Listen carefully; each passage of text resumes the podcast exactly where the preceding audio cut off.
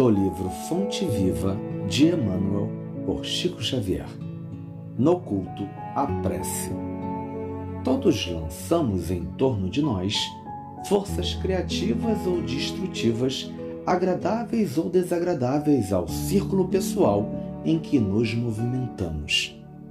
A árvore alcança-nos com a matéria sutil das próprias emanações. A aranha respira no centro das próprias teias. A abelha pode viajar intensamente, mas não descansa a não ser nos compartimentos da própria colmeia. Assim também, o homem vive no seio das criações mentais a que dá origem. Nossos pensamentos são paredes em que nos enclausuramos ou asas com que progredimos na ascese. Como pensas, viverás. Nossa vida íntima, nosso lugar. A fim de que não perturbemos as leis do universo, a natureza somente nos concede as bênçãos da vida, de conformidade com as nossas concepções. Recolhe-te e enxergarás o limite de tudo o que te cerca. Expanda-te e encontrarás o infinito de tudo o que existe.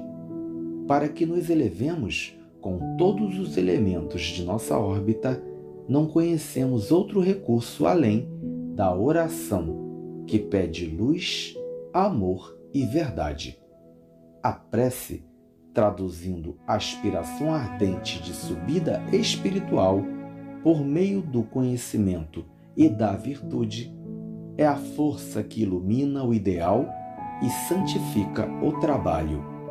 Narram os atos que, havendo os apóstolos orado, tremeu o lugar em que se encontravam e ficaram cheios do Espírito Santo. Iluminou-se-lhes o anseio de fraternidade engrandeceram-se-lhes as mentes congregadas em propósitos superiores, e a energia santificadora felicitou-lhes o espírito. Não ouvides, pois, que o culto à prece é marcha decisiva.